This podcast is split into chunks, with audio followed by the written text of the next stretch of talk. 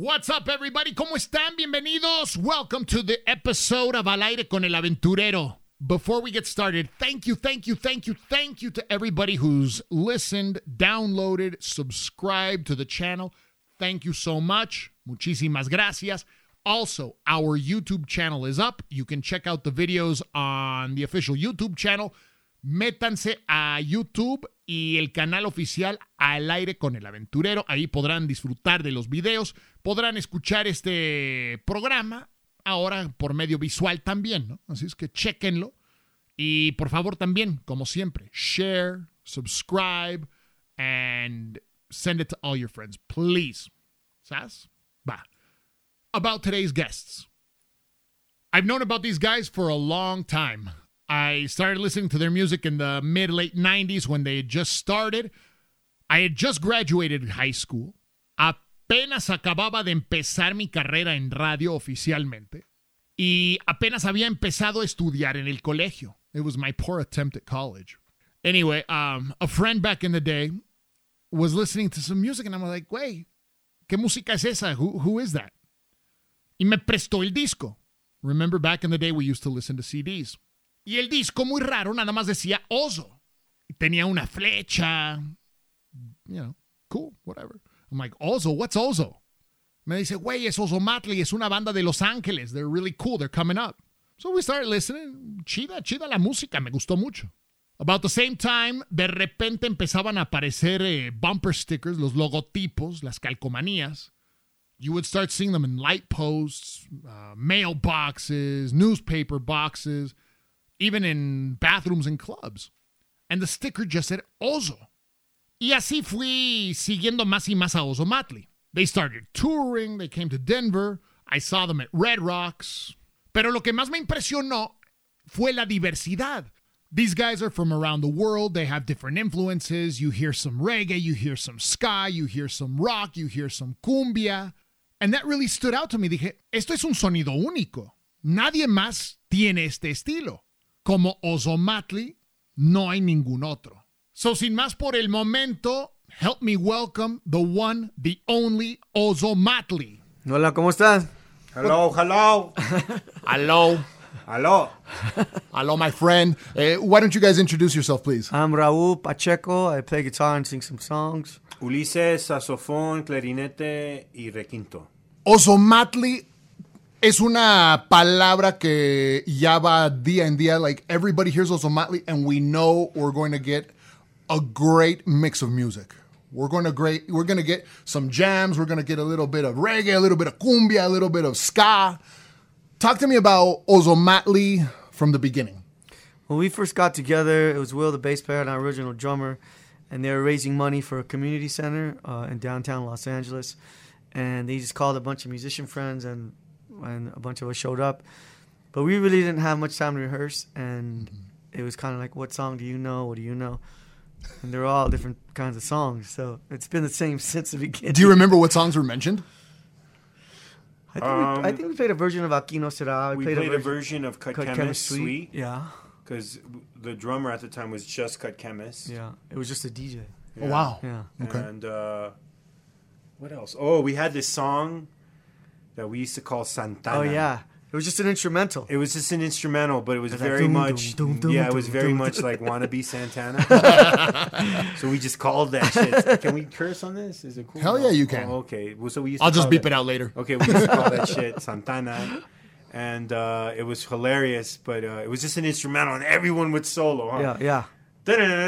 Now you next guy, and the next guy would solo forever. You gotta fill up time. You know? Yeah, You no, it was songs. good. Yeah, so it was kind of uh, and then that was the other thing. Is like the it would be maybe 13, 14, 15 people on stage because there was a lot of people that would show up, you know, Okay. to jam with us at the time. Yeah, Mexican, Afro Caribbean music. You need a lot of people. Everybody, yeah, yeah. There's no, there's no such thing as one man band.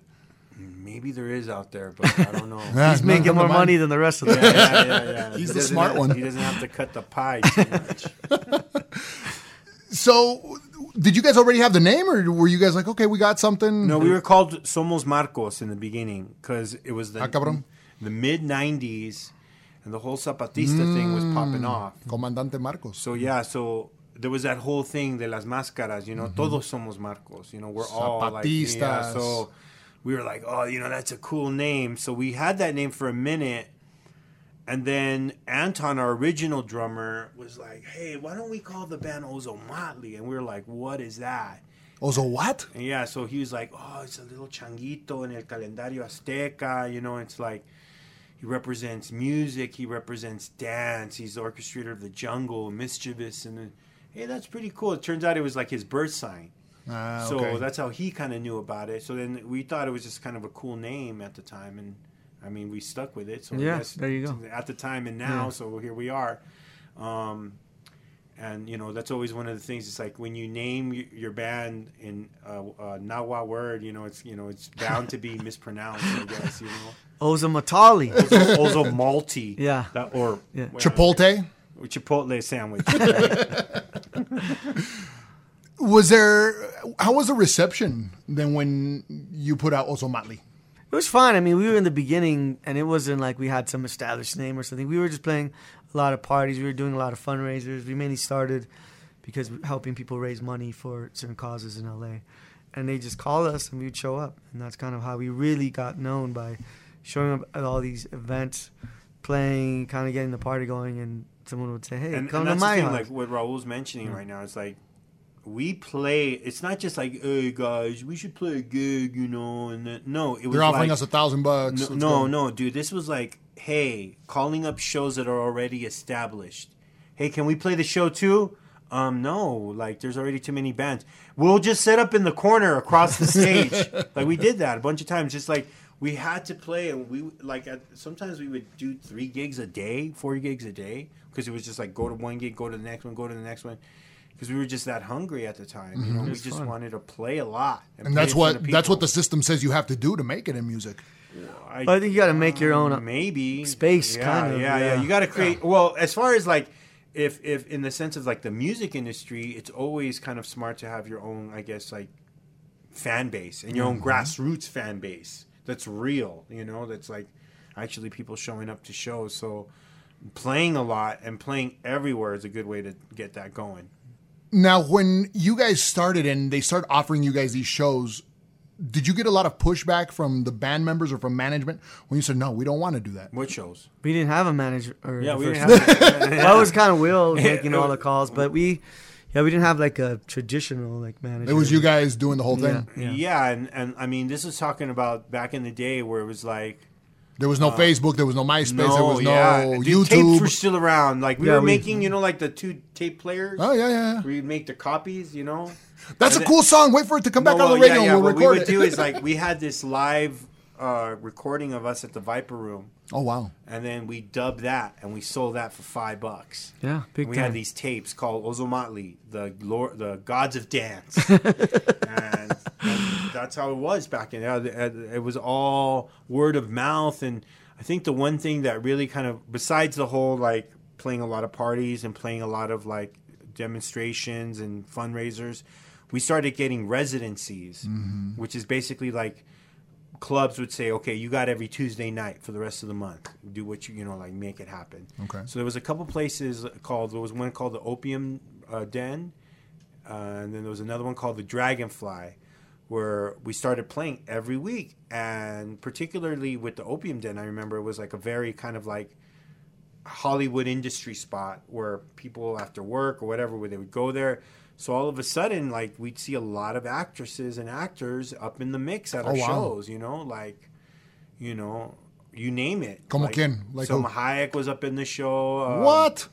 Um, back Yeah, in the day, Alyssa was alright. Milano would show up to the Yeah, show. always Drew people. Barrymore would show up to the show. But it was like our friends from the neighborhood and then industry people because Yeah. of where that, that club was located. Yeah. Totally. And I think that's kind of like gave us this kind of like because all of a sudden, uh, people in record labels were like, "Well, who is this band that's selling out every week?" And we can't pronounce their name. And we, we can't pronounce the name, and they're rap and their mix of all And this other English stuff. and Spanish and what's They're not what is norteño. They're not reggae. They're not. Yeah. Well, at that point, like it was, it was way more segregated as far as language was concerned. yeah. You know, like now you could turn on American, I mean English radio and hear, you know, Daddy Yankee or Jay or Jay Balvin or whoever. Latino is now hot. or whatever's. Yeah. You know, back in the day, it was like, oh, there's this song with English and Spanish. Well, if it's a Spanish station, it'd be like, well, you got to take out the English. Yeah. And if it was a English station, of course, they were going to be like, nah, with the Spanish. so that was then, though. That was then. Now it's completely changed. you know? Now, now our presence is known and uh, they want us. Well, at least they want our dough. yeah, they don't want us, they want our money. ¿Alguna vez pensaron que la música de Ozomatli iba a llegar tan lejos?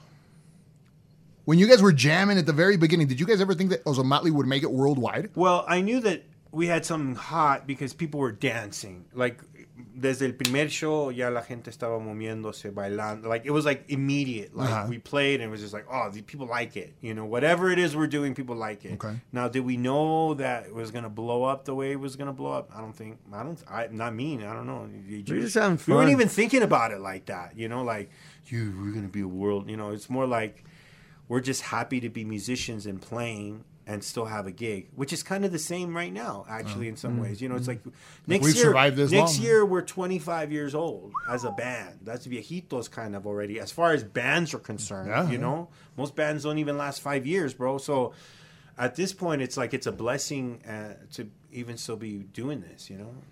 Who influenced Ozomatli music wise? Who did you guys listen to growing up? Everybody listened to different people. So, What about you, Raul? know, at the time, I was super into Nueva Canción from Mm. Sudamerica and Mexico, like this whole era of political folk music, you know.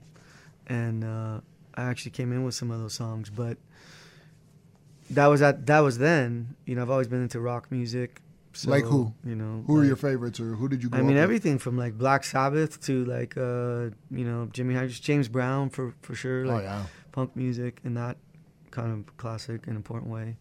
But you get everybody saying he has a Yeah. John Coltrane shirt on. It's like I think mm. if there's everybody listens to all kinds of music because everybody kind of came from different kind of schools. Of, mm-hmm. you know, like some guys came. in- But I think as far as the band was concerned, there were certain things like James Brown, mm. Eddie Palmieri, Bob Marley, um, music that was kind of fela, like music that was kind of made to make you dance, but also kind of had something a little bit more heavy to say too. That a little Had a meaning. Yeah, you know, like that was kind of like I think something that kind of worked itself around all of us. Ustedes se han dado a conocer como activistas para la gente, for la raza. You guys have uh, become activists and a, and a voice for the people. What are you guys doing currently um, with that movement? Because there's a hell of a lot of movement to be done.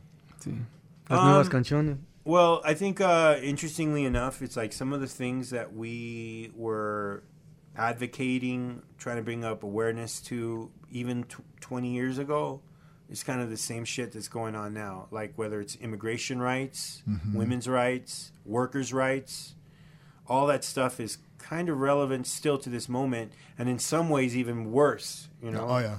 So, I mean, um, particularly with the issue of immigration, um, just recently we released two songs, uh, two new singles. One's called Libertad. The other one song, the other song is called El Otro Lado, and both of them kind of touch to this idea of what's going on in the uh, in the country right now, the political climate, and also the second song Otro Lado is kind of like this whole idea of like injecting humanity and compassion to the issue of immigration, because you know here we are. Uh, It's been lost. Uh, well, I mean, think about this. It's like, you know, I know that some people are like, you know, it's not that crazy. No, dude, we're talking about state sanctioned, state accepted child abuse. That's how I see it. When you take a kid away from their parents, that kid's not going to be the same for a minute or for forever, maybe their whole life. I don't know. Especially if you don't know what they're going through in that in that situation. There's already been reports of like sexual abuse and physical abuse to the kids. It's like they don't have their parents, and it's like it's just scandalous to me that it even uh, you know evolved to this point you know and uh, so between all these things you know it's it, it's still very important for us to maintain at least some sort of like dialogue and involvement in these issues How important do you guys see Latino voting and Latino participation in politics being in these upcoming elections and in the future? i think it's really important right Yeah, i I mean, mean, as far as a block kind of, of- voters is concerned Any you kind know? of participation is important. I mean, I think you know, we have an interesting history of voting in this country, like I'm sure in other countries, and it's it you know hasn't been accessible to everybody within our history. And I think there's always been a movement to make it more and more accessible to more and more people. And um, but you know, but there's a fight even with that right now. There's a fight in voting requirements that's real different. You know, there's all this state craziness, and and so Yeah. it's a battle. It, it's a political, um, you know, it's a policy means to create an environment. So, you know, it, I think no matter what the case is, people have to be involved if they want to see a, a shift in society. So uh, we implore, in any way, the things that you're that are in your heart that you feel motivated to go out and do something about. Right. Because I think that that, I think it's a part of living a full life. You know, to kind of contribute and to participate in that way for sure. Well, and to leave a better world, I think for and now that I'm a dad, like to Yeah. leave a better world for our future generations. It's it's crazy. One of the questions that I've been asking myself on the radio is, how do we motivate the young Latino to become politically active? Porque tenemos la idea. de que, Oh, our vote doesn't matter. Our vote mm. doesn't count. How, how do we change that? How do we how do we encourage youth to become involved, to contact their congressmen, their senators, to tell them, hey, mm. let's end this child separation bullshit that's going on. I think we have to support them in their expression. You know, mm-hmm. like in their young people have their own ideas, their own. You know, we're already from a different generation, and so the young people have different kinds of artistic expression, a different kind of communication, different kinds of music, different kinds of, and those things have to be supported because saying ah or that's you know say something like street art when when we were younger, you know, like Graffiti. you know that was something that to me it's an example of don't you know there's this kind of you know your parents saying don't do that when i think you know parents should or be open to understanding or even institutions like school or community centers be open to like yes we want to what is that about? And how do we help that? And how do we turn it into something that we also understand? You know like how do we f- fund it? How do we because i think that kind of support starts to you know i think young people start to see um, their expression to have value. And i think we all want to be recognized as valuable and i think young people want that too. And when you're young and like trying looking at the world full of adults it, it's chaos and you're like what what is Yeah, I- what does getting older really mean man yeah, I, I think that the kids are all right, man. yeah. You know, like I don't, I don't. Today's a climate strike yeah, you know, like down there are kids on the street. There's No. that one kid who spoke about climate change Greta to Thunberg. UN. yeah She won the Nobel Peace. Um, Did she? Yeah. did she saw- win or is she nominated I saw that she was nominated, and I saw that they accepted it. Crazy. I mean, Oh, well, I, I'm not sure, but I'm just thinking. Yeah. I'm just thinking that they're usually. I think kids are just like everybody else. There's kids that care, and there's kids that don't. And then usually the kids that don't will start caring once it affects them. Mm-hmm. So, uh, um, even in LA, like just recently, there's been you know tons of like student walkouts and whatever's, and I always see kids out. You know, you know, I think me myself, I think kids might be smarter in certain ways than my generation. You know, whereas Generation X, we kind of didn't give a fuck. You know, in certain a lot of ways, like eh, whatever, it's kind of pessimistic, nihilistic. right. Whereas I think some some of these kids are like, no, they're ready to fight for their future, you know, because they see it for what it is, you know. And so I'm never one to down the youth, like, ah, they, what do the kids know? You know, actually, they know a lot. They probably might know even more than you, bro. You know? When You they're know, not like- jaded yet. They got inspiration. I think it, it's important, yeah, to recognize and what that. you know, support it. historically speaking, you know, if you look at like history, it's like most revolutionary movements of any kind in any country, usually, you know, the youth are kind of in, in It the starts front. with that They're the young ones who get mad first. Right. I mean, just recently, it's interesting. I was just watching the news, and Indonesia was trying to pass these laws uh, concerning premarital sex and all these weird things. Yo, the kids came out in fucking force, bro. They started rioting. Don't take my booty away. hey man the one thing you know? Come on bro. Oh i mean it, it wasn't just about sex but it was all these other things and there was actually one it was about sex about con, um, that, that they were going to make rules concerning like uh, uh, um, insulting the president. It was going to make it illegal. I could see and, that and happening also here. and also they were gonna and also the commission for corruption was gonna get less power through this so the kids just went out in the streets and are like nah this isn't gonna happen of course the state's gonna come down Mm-hmm. and just like usual, uh, you know. But um, yeah, like I think the kids are all right. That's how I feel about it. Like they're they'll figure it out just like how we figured it out, and and hopefully they'll they, they might take the reins in in one way and God, I hope so because. I, I think our generation kind of messed up. Like I, I look at it, I'm like, man, like how did we get back to this horrible situation where racism is obviously it wasn't put away, it was suppressed a little bit, Mm-hmm. but how do we get back to the situation that we're in right now? And um, I mean, that's the, you know, our country's not that old, so I think people forget that, and we Mm-hmm. we live in this kind of present, like that's all it's ever been. You know, it wasn't that long ago. Like I'm from LA, from a neighborhood called Boyle Heights in LA, really interesting neighborhood, and it was really diverse up until like the early '50s, and it became primarily, you know, Mexicano, Chicano, but it was a it was really diverse. It was like Jewish people, Russian people, Italians, Chinese, Japanese, Mexicans, because it was an open covenant place. It was a place where you could buy property. Because in other hmm. places of the city, you could not. they put covenants. That was all the way out. up to like the 50s. That's not that long ago. Right. So mm-hmm. people like have this idea that that oh, you know, slavery was way this or that, and it's it really is not that long ago. Right. So th- this these assumptions that those feelings that kind of have gone away and they're out. No, I, I agree with you that they're, they're definitely suppressed, and and now they're so vocal and out there that you kind of have to be vocal and out there with your opposition, and you know it's a bummer, but it's that's reality. You know. Absolutely. I, I look back when I was growing up in elementary school and the bullying. I was one of Yeah. two kids in the entire elementary school Yeah. uh, that were Mexican, and Yeah. I was the only kid that spoke fluent Spanish.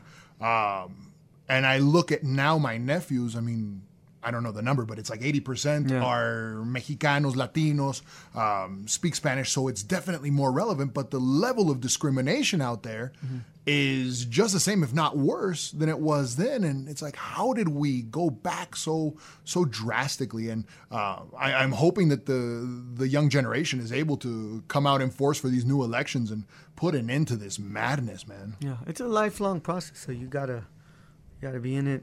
A marathon, man. That kind of change. It's a big, big process. You guys have traveled uh, across the world. You guys have gone to some really interesting places to perform. Um, Burma, China. Um, what other places and what were the experiences like? All really different, you know. We were talking the other day about we went to Mongolia, you know, outer Mongolia, playing. It was a free show. We ended up playing for like twenty five thousand people. None of them knew us, you know, but we rocked it. And I think because, you know, anything we're we're very we're very committed to our show, to our live show, to the music. So being in these strange places, people love music all over the world. It mm-hmm. doesn't really, and what we found is it doesn't really matter like that. That there's something really, really special about. So I think it, it, you know, it's probably one of the oldest expressions of humans. You know, to sing a song, you know, and to feel the music. yeah, and- and and so when we're in these spaces, we're just like, let's just do our thing, and and and that's that's always been, it's it's re, it's made some remarkable, interesting moments. I remember we played a blind school, and was that in Vietnam?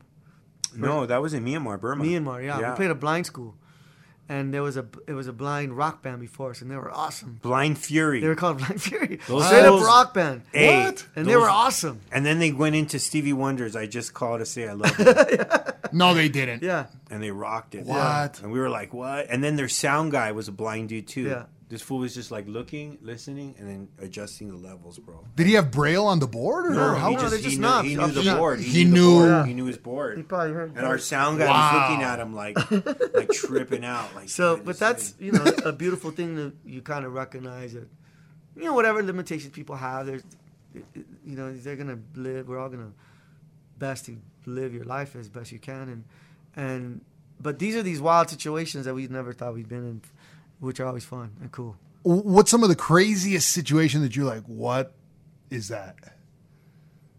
Um, Offspring. Oh yeah, that was a good one. That- well, that one just to- okay. So we had the opportunity. I was probably the only guy in the band that was like, "We shouldn't fucking do this." I was the only vato that was like, "Hey." He got- You were the I told you so guy. yeah, but I didn't. I told you so. I was just like, and they were like, "No, it's gonna be a great opportunity." You know, I guess you know we did score like maybe you know for every.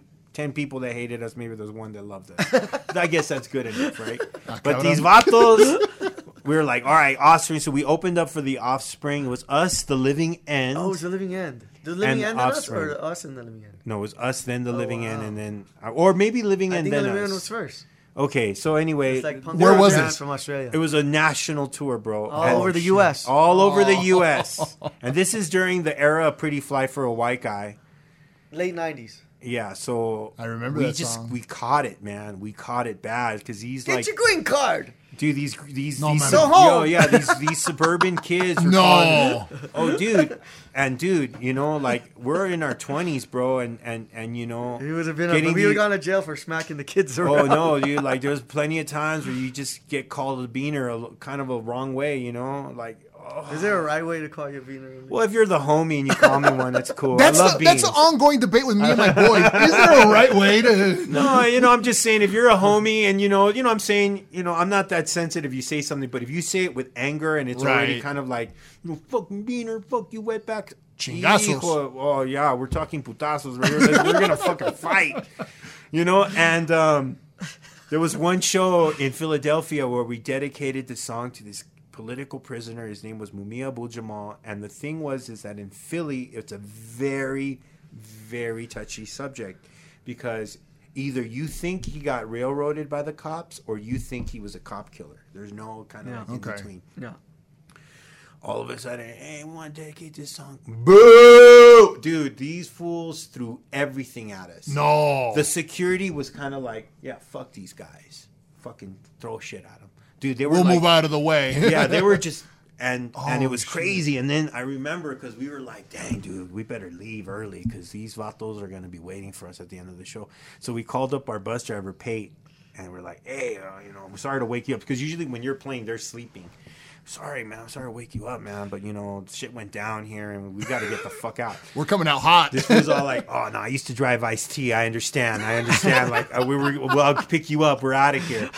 And it just made us realize exactly that, you know, because even back then we were getting called some pretty wild shit, you know, and you know for just playing cumbias and stuff like that, and or just having Spanish music. Now I understand. Maybe we weren't the punkiest band to like maybe have.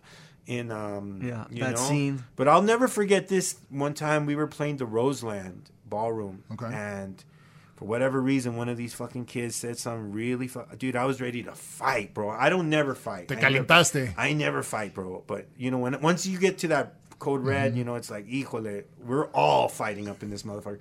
So I remember just being like, dude, and I kicked the fucking hole in the wall and just, just mad as shit. And then Raul comes up to me and he's like, hey, bro, Joey Ramone just, I just met him. And he said that he liked our band. and, and real as shit, it just changed my whole shit. Like, like, I was just, I was just like, you know just what? Takes that one thing. I was just like, this one vato liked us. He's the most punkest motherfucker in this room. It's all good. Bring it. like, we, we did all right. We did all right. But man, it was that was a rough tour. That was a rough tour for us. We caught it quite a bit on that tour. and we're at America. yep. So you guys have definitely experienced the ugly side of it. Yeah, oh, I mean, yeah, we yeah, experienced yeah. growing up. Yeah, mean, man, come on. yeah, man, It's just like it's there when you grow up. Yeah, yeah, yeah. It's serious, but you know. I remember, God, no me acuerdo qué año fue, pero a couple of you guys were arrested outside of a, It was a Oop- demonstration, no? no, No, no. was- What was it? We got arrested for playing music in the street in Austin during the music festival. Austin. The, uh, the city. South by Southwest, yeah, yeah. uh-huh. Um, the situation is like we're playing in this club and they, they have Sixth Street all closed off. So it's pedestrians. It's just like all closed off. It's supposed to be like the music city of Texas, you Right. know, and every and South by Southwest is like a pretty industry music festival. Mm-hmm. So the so we do this samba thing at the end of the show. We always play out and go into the crowd and whatever. And the owner's like, "Hey, this overcapacity in this in this we, we sold it out and it was way more people than there should be in there. Hey, at the end of the show, can you just like do the samba outside? Take the people outside, you know, clear the room. Sounds good to us. Yeah. Okay, cool. We start doing it. We start make you know doing our little thing in the crowd, and then we start going to outside. This one cop comes up to me, us, and he's just like, "Go back inside right now!" And we're like, While you're playing. While we're playing We're walking samba, out the door. we're walking out the door get back inside and we're like yeah there's only like like 600 700 people trying to get out now It was impossible. Uh-huh. yeah so next thing you know she's i don't know what happened but it chaos just assumed and people started pepper spraying and then Jiro, a Will Dog got arrested, and then our manager got arrested that night too, and um, yeah, it kind of got ugly and it kind of got scary because they were trying to get Jiro for assaulting a police officer. Ooh. They were saying that he had hit him with a drum, which was like complete bullshit, you know. But dude, assaulting a oh, police Oh, yeah, officer in serious. Texas, Oh, yeah. you're doing time, homie. Yeah. You know, and you know we didn't want Jiro to be doing time in Texas. We ended up lawyering up, and it, and, and it just made actually what ended up happening twofold. One, we got on the fucking, we got mad press. You got famous in Austin. We got crazy Free publicity, yeah, No, yeah. we were on the front page of the paper, you know, Chicano band, whatever. assault, you yeah, yeah, yeah. And then we had press conferences y toda la chingada, and then all of a sudden the gentuza is all like, you know, like, how the fuck does it make sense that you're arresting a band for playing music at a music festival? You know, you guys are claiming to be like the music capital of the world, and this is what you're doing about. So it, it created this schism amongst the cops and the city. The city wanted to give us the like apologize and give us the. Remember they Yeah, wanted they to, wanted to give us the key to the, the city. city. and all this shit, while the cops still had charges on on our dudes. Ah, cabrón. And it was just like, what the fuck? They played, they played into some local stuff. Yeah, they you played know. into some local stuff, but at the end of the day, I think you know, um, I don't know if the charges were dropped. They were They eventually, were eventually but he had to, like- but he had to lawyer up, and we had to like do You all had to this stay shit, out of any kind of trouble for like a year. which wasn't that hard for him at No, the time. no. You know, but um, Did you guys ever get the keys to the city? No. no, no, no. Well, at that point, we were kind of like, man, fuck the key, man. Get our homies out, you know. Like that was the, the vibe Right. we had. Of course, you know, if they gave us cell to if they him wanted out. to give us the key now, we'd probably be like, yeah, sure, that'd be cool. But you know, like, but you know, um, at that point, yeah, we were. It was it was a mess, dude. But. We, we ended up printing these shirts that said "Free the Ozo 3 with these silhouettes, and you know I don't know if you've ever been to Austin, but they have all these uh, Bike taxis. yeah, bike taxis. Um, The petty taxis. Yeah. whatever yeah, called, yeah, and we gave those shirts to all those dudes and women.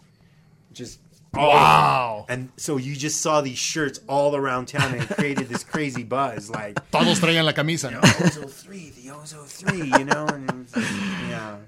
That brings up uh, the Ozo 3. Um, you guys just recently went to Cuba. Mm-hmm. You guys just Second- yeah, it's our March. second time. Is it in March or May? It's in March. right around there, yeah. Um, I saw on Instagram that you guys were going to Cuba, and I was totally jealous. Mm-hmm. Um, I've been to Cuba three times, and the music scene in Cuba is The high level Outrageous. cats. Outrageous. High level. Uh, what did you guys do there? Play music. We we showed up. We played a festival. We played um, for like a group of students and musicians. We played um, twice. Yeah, we played a couple yeah, festivals. yeah. Th- That the second trip was more kind of organized in the sense that there was an organization that brought us out there, Cubamera. Okay. There was a understanding with the governments that were everybody was there. The first time around we went there, we it was we didn't, Undercover, we, bro. We just went. Yeah. It was like Flew 96, drove to Tijuana, flew from Monterrey. No, into no Americans were going there, and we just went there anyway. You know, so the first time around was way more kind of, and we ended up no plans. We ended up like playing a lot the first time. That around was fun. too. Yeah. Yeah, that was the, así como lo dices, you know, just spontaneous Mexico City one day. Oh, yeah. look, we were, Havana. Yeah, we were playing during the Festival de la Juventud, which is very Mm-hmm. famous there. So there was a lot going on. So we just kind of tapped into all that. It was fun. you guys have always been known for doing underground. Uh, I, I remember we were talking about the stickers that started Mm-hmm. circulating. Um, se veían los stickers en todos los postes aquí en Denver. Ozo, Ozo. Yeah. Um, where did that idea of underground of the of the t-shirts, the guerrilla marketing, how did that I come about? It comes from the cats like Will and other cats who are into like street Tagging art culture. and street yeah Mm-hmm. culture. That that's one of the ways to get the word out, you know. And and I think industry people tapped into that and a lot of hip hop, you know, bands and stuff like that. But so there was a time when our first record came out where we used to there was a, some people we know who used to do poster art, and they just one one it was like Robbie Conal and cats like that. They have a tradition where one day you wake up and all these posters are all over the city, you know. And we got that idea and we're like, oh, we should do that with our first. Run with it. So we did that, and at that time they were charging the record label some crazy amount of money to put them on like uh, billboards and things, and it just didn't seem worth it. So we just did that, put them all over the street, and all of a sudden one day you woke up in the city of LA and there were posters everywhere, Yeah. and people all of a sudden knew when our record was coming out. And I remember we got the city threatened us and said you got to clean up some of these because they're like too much. And we calculated the cost, and it was so much cheaper to pay to get them cleaned up than it was to like pay someone to put them in like the proper places. Uh-huh.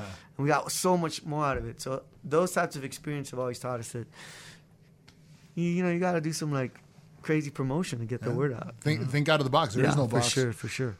Um, La Cumbia de los Muertos. Mm-hmm. Um, that's the song that I Mm-hmm. that opened the doors to me, and I think it was probably your first major éxito, ¿no? Mm-hmm. Um, ¿De dónde viene La Cumbia de los Muertos? Una fiesta en uh, Well, it started, really started because you were like, hey, you know, we're gonna write, do this cumbia. tocando en uh, CalArts. Yes, but Yeah. then remember the whole thing was like you started playing cumbia, and then Will Dog started playing that, that the bass line, the reggae bass line. Then I remember the words because we were getting courted by Capitol Records, and we were on the roof, and then uh, I believe Charlie and Asdru were talking about like what should they make the song about, and so the song itself touches on Asdru's life, our trumpet lead singer, quite a bit, you know, because he lost a brother due to gang violence. So in the song is like exactly that, like the spirit of the dead brother coming back for Dia de los Muertos and dancing with the family, you know, dancing with the mom, and so it's it touched uh, a personal experience, you know, and then um, in a lot of ways, it's it that song it has turned into like a pretty interesting underground hit in some ways because it never was like a hit hit and started like you know like commercial radio. Come los muertos now, Right. for- and you know forty rotations a day. That was one of the songs where they were like the rap is in English. Yeah, they were like, Uh-huh. but then it it, it it it the song itself has grown to a point where there's like bands in Nicaragua and like South America that are covering that song. You know, Wow. who knows if they even know who wrote it, but they're covering the song. They like the song, and uh, it it's it's kind of become an underground hit in certain ways. Does Ozomatli, and it's a question that I ask of all the all the bands I talk to, but does Ozomatli have favorite songs? You mean us? Yeah, that you guys have recorded of your own. I mean, probably everyone likes probably a different song. You know, like I like uh, to play Olele from the first record because it's like a real, just funky groove that I just dig into and it feels good to play. You know, um, we don't play it that often. We play it when Charlie comes, you know, comes and jams with us, and um, that's a song I love to play. You got a song you love to play, Uli? Nah. Nah, All of them? no, all of them are pretty. You know, I, actually, there's a couple of them. Like well, Cumbia Los Muertos is always good because you know people just know that song. You know And it's gonna get- people, whoever, old school heads, new school heads, everyone's gonna dig that one. Yeah. Um, you know, Chango, Mm-hmm. um, La Gallina. The other night at Latin Beats, La Gallina, todos estaban bailando Sí. ahí en sus eh, asientos. Um, pero th- there's a big salsa influence Mm-hmm. with you guys. Um, is there going to be more salsa music or more salsa heavy? I don't know. I mean, we write, we just write whatever we're kind of digging. You know, I, I kind of wrote a song with a Tresero recently, Wild Groove, that could turn into something that has that kind of influence. But, you know, we just write whatever we're feeling. So I think people are are into a lot of African music right now. And, but who knows? You know, it always, I'm experimenting a lot when writing with like Ableton and like this kind of electronic elements of music, but it, it varies. We never know. I'm sure it'll show up in some form, but who knows how? Nice. You can you can grab the mic and lay back in the sofa. If you Oh, want. no, it's fine. okay. No, Um, how has the music industry changed for you guys? ¿Cómo ha cambiado? Ah, porque en otros géneros ha cambiado drásticamente. And um, a lot of music industry has barely been able to hang on. Yeah. How has it affected you guys? I think the same way as everybody, like the internet really transformed how you make music, how you distribute music, how you market music, and how music's funded. Um, you know, we used to in the in the past before that you used to get budgets to make records. It's more common now as a band to you got to come with a finished record, and then someone might want to license it or buy it from you and market it, or you, know, you kind of make deals that way. or you you know putting singles out on the internet. It's totally different in ways that that we've survived it is because we've been a live band. So even in the old models, when they're to make your money back off of that kind of product, you had to sell a lot of records. Mm-hmm. It's kind of the same thing now. Like to make any money from streams, like you gotta have like millions. Of streams. What do they pay? Like point zero Yeah, it's crazy. zero It's zero crazy. one. It's, Yeah, it's crazy. So it's really, I think it's more like recorded material. More is now like a, a, a high end postcard or high end advertising, and it's and one reason we've been able to survive for 25 years because we have a good show. There's those shows who have ma- there's those bands who have massive hits, but they're like not a very good live band, and when that hit is gone, like you don't see them. Yeah. So we've been able to kind of endure because we have a solid show. So I think that for us, that's been a constant. And then the other aspect of like recording and that element of the industry is very, very different. Very, very different. I mean, we were caught at the tail end of the golden era. Yeah. Mm-hmm. And what I mean by golden era is when they gave you money still. Yeah. To make a when they would sign Like, you and pay you a million dollars. Where it was like, you got signed, bro. Yeah. Right. Yeah. They're gonna give you money, like real money. Like like here's here, have a half a million dollars. Yeah. Live off of that. Go make a record. Go in make a in real record, studio. we'll- in a promote the hell real out of it. beautiful studio, like real shit. Mm-hmm. And and you pay it back with you know sales. And if you recouped, you recouped. And if you didn't, you didn't. Whatever's. But there was a thing called art artist development, Mm-hmm. where it's like you know maybe these guys their first record kind of sucked, but maybe we'll make them sixth, second, third, fourth. Right? They're looking ahead like that. You know. Whereas Mm-hmm. nowadays, it's like you don't come out hot. For a new artist, a new band, mm, yeah, like I got, you know, you're, you're done. Yeah. You know, you're done. Um, in certain ways, I think it's changed for the worse. In certain ways, I think it's changed for the better. Yeah. It's like everything else. It's There's just like good and bad There's the good and bad. Like, what's the bad? Um, now these labels they want your firstborn. They want you know a, a sample of your blood, bro. Like they have they have got- 10 million Well, they have, they have these things called like 360 deals, Uh-huh. basically. Like you know, like some of these new artists, especially like the ones that you know when you know you think, man, these dudes have it made. Well, no, like check it out. Like the art, the label's gonna want a piece of everything you do. Because back in the day, like if I the band sold merch, that money was sacred, bro. Like, oh no, that's the band. The band sold that on the road. That money's coming to us to buy burritos after the show. You know what I mean? Nowadays, it's like no, they want a piece of your merch. They want a piece of your publishing. They want a piece of this. They want they're gonna own you basically for a minute. You know, whereas before it's like it wasn't like that. What's the good? I think like the idea of somebody on YouTube having millions of fans and being able to distribute their music just like that, I think that's amazing. Right. Like that's a cool thing about now. Where it's like you don't need the machine. Like labels are almost dinosaurs. Like yeah, sure. Like the kids, might there might be some kids out there or some people out there that still think like, yeah, dude, I want to be signed to these record labels and they're gonna mm-hmm. finance my cocaine habit and my jewelry and all these things. dude, you're gonna be owing them, bro. Guess what? You know, like it's not like that. Whereas there's these bands nowadays and there's artists nowadays that have been able to maintain an independence and just autonomy in their art that's amazing and it's incredible. Like, yeah, like I've never heard of this person, And but they they're have, famous like- in YouTube and they're selling out this room. Yep. Like that's amazing to me. Like that's cool. So it's a give and take, I guess, of like the situations. Now, Ozomatli siempre ha sido una banda independiente, indie, um, and I, I think that's what's really stuck out is that you guys never went that traditional level uh, to where, like, all of a sudden a big label was pushing you guys or trying to direct the flow. No, I think we, uh, we, we, we, we had that you- in the you- beginning. we yeah, had I mean, that. our, We our had first the- record was on a super special independent. I mean, it was it was A owned by Jerry label, Moss yeah. and Herb Alpert, who owned who started Herb A&M. Alpert.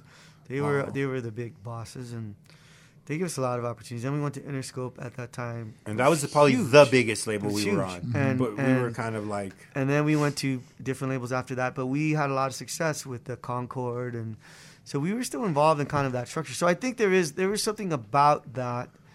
But in terms of what you're talking about, the way I read it, like this independence, it's we've always kind of done what we wanted, Yeah. and I think it's why we're still a band.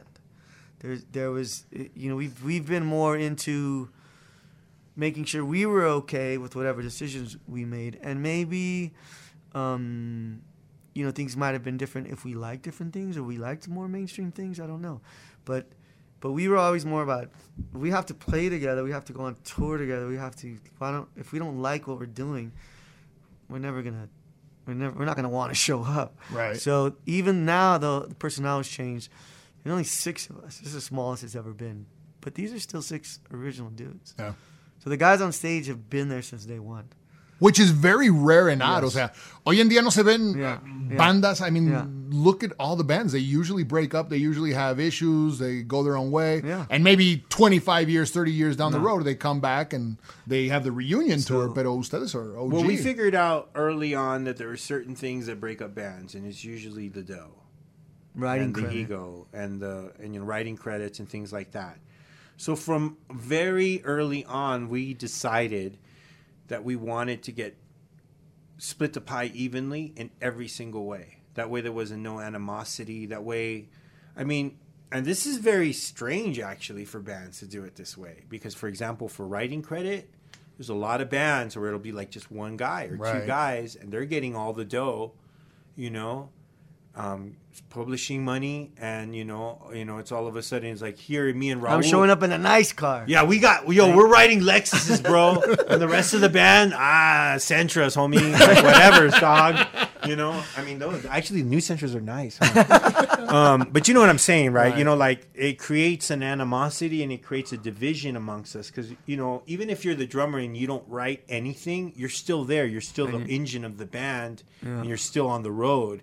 So we we learned early on that there's certain things that we need to cover as a band to keep uh, like even healthcare. You know, like early on we're like we should have a, a band plan where nobody is uncovered. You know, everybody's you guys have health care? Yeah. yeah. What?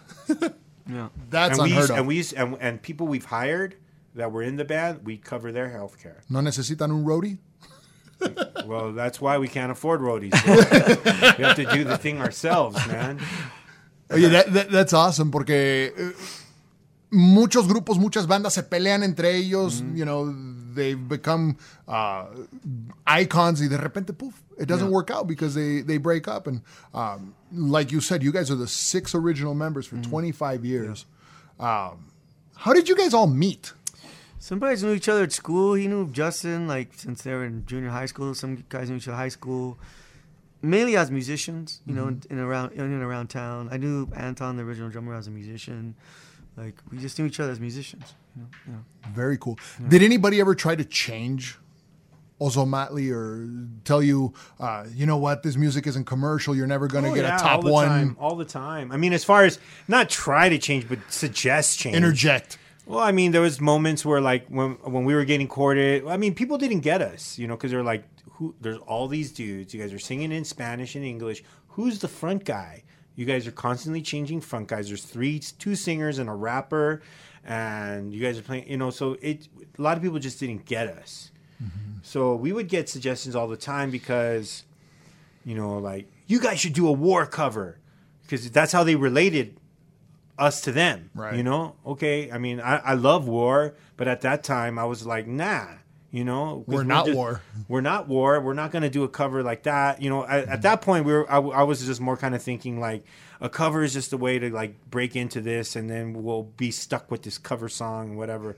I mean, now if you told me, "Hey, do a cover," and you could buy a house, for that, I'd be like, "Yeah, what, what song is it, bro? Cepillín, you name it, bro. Whatever, I'll do it." You know, I'm just saying, but, but at, at, you know, it, there's been times where people even suggested name changes, like, "What is Ozomatli, dude? Like, that's get that out of here," you know. But so we've kind of stuck, for the better or for worse, we stuck to our guns. And for the better or for worse, we're here 25 years later, still writing music and, and mm-hmm. making each other laugh, you know? So, I mean, I guess we could have maybe been more successful in certain ways or just not even broken up 10 years ago, you know? Because that could have happened plenty of times. We've had moments in this band's history where we were close to just like maybe calling it a day, dude, you know, like, you know? So, Because of personal issues or because Yeah, just. sure. all kinds. all I mean, you know, you have you grow. You when we were none of us had children. You know, well, Charlie had a child, but he he moved he moved on to a different band. But like, you know, the, the kind of growing up in life, it's really different. You know, I'm in a situation now where like, I, my kids are in college. Like, I'm, you know, I'm. I'm all, I'm like, oh, let's work and let's do stuff. And then there's one guy who has a young kid. He's like, oh no, I want to be at home with the kids. So, you know, it's like these are all things that are important. In, So many in- different in how you experience. Yeah, we're all individuals, you know, Mm-hmm. and, and in any group of people, you know, everyone has their own concerns and it's all valid. So, how do you manage that? You know. ¿Hay algún show o alguna presentación que realmente Ozomatli anhela o quiere llegar, like that you guys really want to do? Oh, now. Any show, any tour, any country that you guys are like, oh, we we, never have played to. Moscow. We never played Russia. That would have been an interesting Yeah. place, I think, to play. Um, or Iceland. That might be cool too. Because we played a lot of countries. We've been to Africa, but only like northern and southern. southern. Like I'd want to go into in the like, middle. like Nairobi and places Kenya, like that. Yeah, Like in cities in Africa, I'd be down and go. Really? There, for me, like so, there's so much. I'm a guitarist, and there's so much type of guitar playing from Africa that Mm-hmm. I admire. You know, and and there's a lot of different kind of styles from there, and that. And I'd love to be there and And it's a huge continent, so there's just- so much There's, diversity you know, just just, like you know. anywhere, just like in the states, you know, the Hanos are different than like Chicanos from Yeah. East Like we all have our thing. So imagine Africa. Like I'd be so into like learning all these other things about it. Talk to me about the new music that Ozomatli's working on. Well, we're writing songs. We we have a you know we're gonna be 25 years, so we're coming out with individual tracks that we release, and then we're gonna come out with a group of songs. One that we're gonna remaster our original, and we're doing a tour next summer. That's all with the original cats. Going on the road. We'll be back in Europe. We'll be all over the states. We have a bunch of new music that we're developing right now, and that's gonna come out early also next year. But the last, uh, there's uh, Libertad, El Otro Lado, and Nueva Generación, which is the newest one with DJ Dusty, which is a pretty slamming cumbia track that we did with him. Okay. Very cool. Who who wrote that one? Uh, it was us and Dusty, right? Yeah. That worked Oh. it out. Yeah. Very cool. Um, a- una canción que cantaste el otro día en Latin Beats, um, la de Cuando Canto.